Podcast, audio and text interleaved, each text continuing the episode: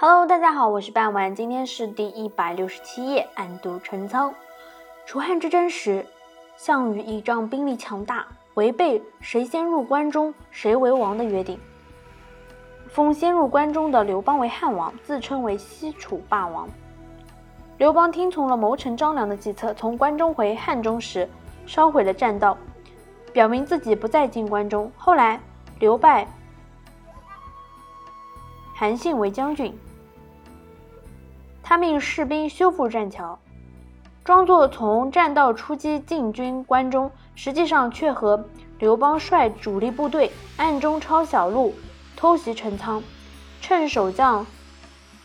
不备占领陈仓，进而攻入咸阳，占领关中。这个成语出自《史记·高祖本纪》，比喻表面欲作姿态，暗地里另有所图。暗度陈仓是指正面迷惑敌人，而从侧翼进行突然攻击，比喻暗中进行活动。明修栈道，暗度陈仓是古代战争史上的著名成功战例，常误作暗度陈仓。规范的写法应该是暗度陈仓。好了，今天内容就到这里结束了，